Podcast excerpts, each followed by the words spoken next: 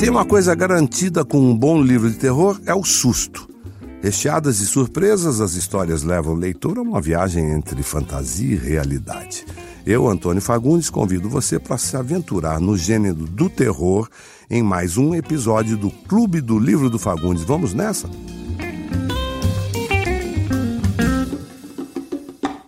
Ai, livros de terror. Eu sou louco por livros de terror. E se tem um que me tira, eu tenho, eu já falei para vocês aqui das filas que eu tenho, né? Eu faço filas de livros. Então, eu estou lendo um livro, por exemplo, eu acabei de ler um livro que é Ascensão de Atenas, do Anthony Everett, que é um livro delicioso. Eu gosto de história também. Eu, sempre que aparece uma coisa nova, uma pesquisa nova sobre a história da Grécia, lá estou eu lendo e, naturalmente, nessa fila eu já separei um livro do Plutarco que eu tenho em casa, que são seis volumes, que chama Vidas paralelas. O Plutarco é um autor do primeiro século depois de Cristo que escreveu sobre eh, heróis gregos e romanos em paralelo. Então é muito interessante porque ele conta a vida de um, de um personagem importante da Grécia e faz um paralelo com um, outro personagem romano que teve a mesma força na mesma época. Então é, é, é muito interessante. Já estou falando tudo isso para dizer que um, um cara quebra sempre a minha fila, é esse que eu vou contar para vocês a historinha dele.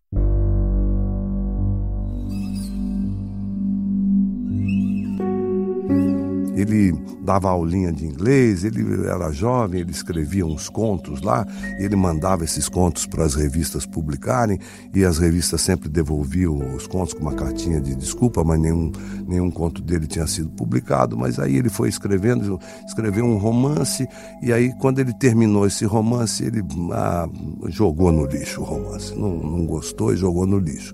A mulher dele, passando pelo lixo, viu aquele bando de papéis ali, pegou aquilo, levou para um editor, foi publicado e virou o maior sucesso da temporada. Esse livro chamava-se Carrie a Estranha e o autor Stephen King. Isso faz mais de 50 anos e de lá para cá o Stephen King vem trazendo para nós, pelo menos uma vez por ano, uma nova história de terror. Eu quebro todas as filas, já vou quebrar minha fila agora, porque ele acabou de lançar um livro, O Instituto, e já me disseram que é o pior livro dele, no sentido de que é o mais terrorífico.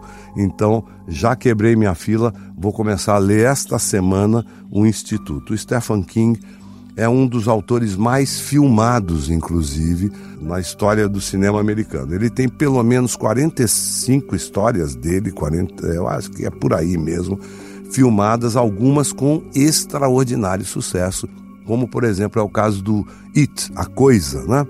Eles já fizeram dois filmes sobre esse livro. O primeiro é sobre o primeiro capítulo. E, se não me engano, foi o único filme de terror que bateu a marca dos 300 milhões de dólares na primeira semana.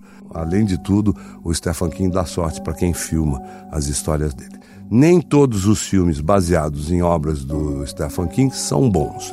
Aliás, a grande maioria deles uh, não é tão boa assim quanto os livros, mas os livros com certeza são. Ele chegou inclusive a brigar com Stanley Kubrick porque o, ele não concordou com o que o Stanley Kubrick fez com O Iluminado dele. O Iluminado é do Stephen King, é um livro maravilhoso e olha cá entre nós eu concordo com o Stephen King. Eu acho que apesar de ser um belo, eu estou falando baixinho para o para o Kubrick não ouvir lá em cima, mas apesar de ser um belo filme, realmente ele destruiu o romance do Stephen King. Eu prefiro o romance. E claro, como não podia deixar de ser, na linha do terror, tem um outro autor também muito bom que está despontando aí, chamado Joe Hill. O Joe Hill, não à toa, é filho do Stephen King. Ele não usa o mesmo nome, talvez para não ficar à sombra do pai, mas não precisa mesmo mais, porque já está fazendo muito sucesso e já está emplacando aí quatro, cinco livros de terror. Vale a pena conferir se ele realmente seguiu a trilha do pai.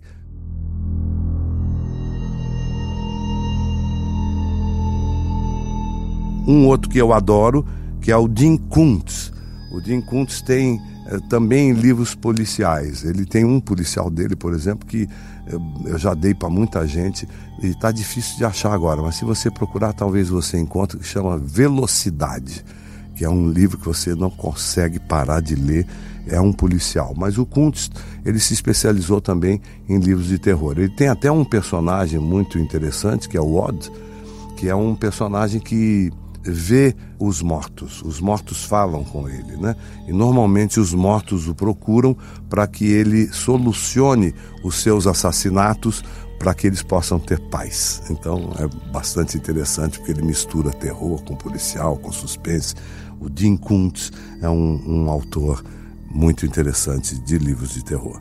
E para quem gosta de clássicos, aqueles mais antigos, a gente sempre recomenda o Lovecraft.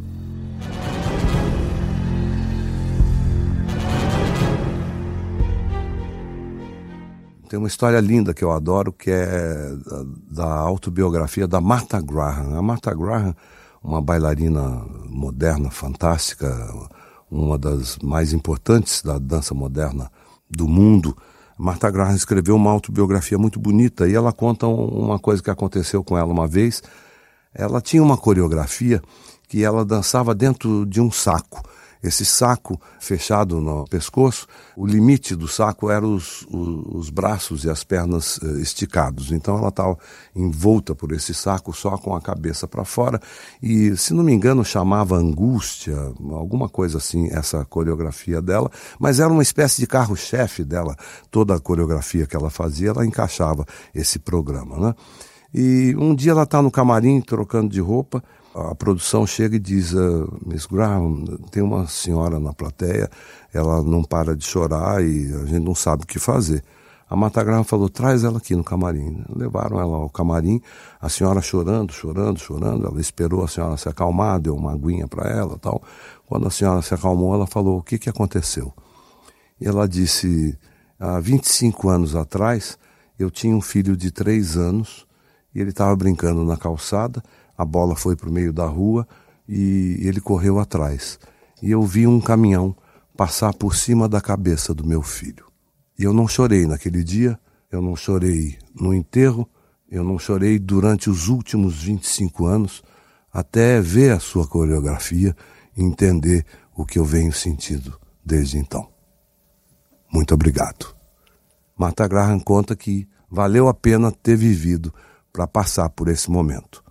Eu estou contando essa historinha porque eu digo que vale a pena ter vivido só para receber essas mensagens que vocês mandam para mim. Muito obrigado. Gabi Freitas, amei o episódio sobre best-sellers do Clube do Livro do Fagundes. Indicações sempre instigantes. Adorei a história sobre a Índia. Conte mais. Fiz um trato comigo mesma de ler um livro por mês e tô cumprindo. E fui além. Quando não leio em papel, ouço outro livro em áudio. Fica a dica. O Júnior, Clube do Livro do Fagundes, que trabalho fantástico. Um excelente livro do Paulo Coelho que recomendo é 11 minutos. Vale a pena cada segundo da leitura. Uma outra sugestão, agora nas biografias, é Jardim de Inverno, de Zélia Gattai. Abraço Fagundes, mestre da dramaturgia. Obrigado, Júnior. Marcelino Quirino. Fagundes eu tinha vergonha de dizer que lia Sidney Sheldon e Paulo Coelho. Só falava dos autores clássicos. Depois percebi a bobagem da minha postura. Quem ama leitura não tem preconceito, lê tudo com paixão, mas sempre catalogando o texto lido. Abraços. Clube do Livro do Fagundes. Isso aí, Marcelino, não tenha vergonha não. Cláudia Balheiro. Sempre fui louca por leitura. Leio de tudo, até bula de remédio agora aumentando ainda mais minha lista de livros com o Clube do Livro do Fagundes. Papo super gostoso, recomendo. Obrigado, Cláudia.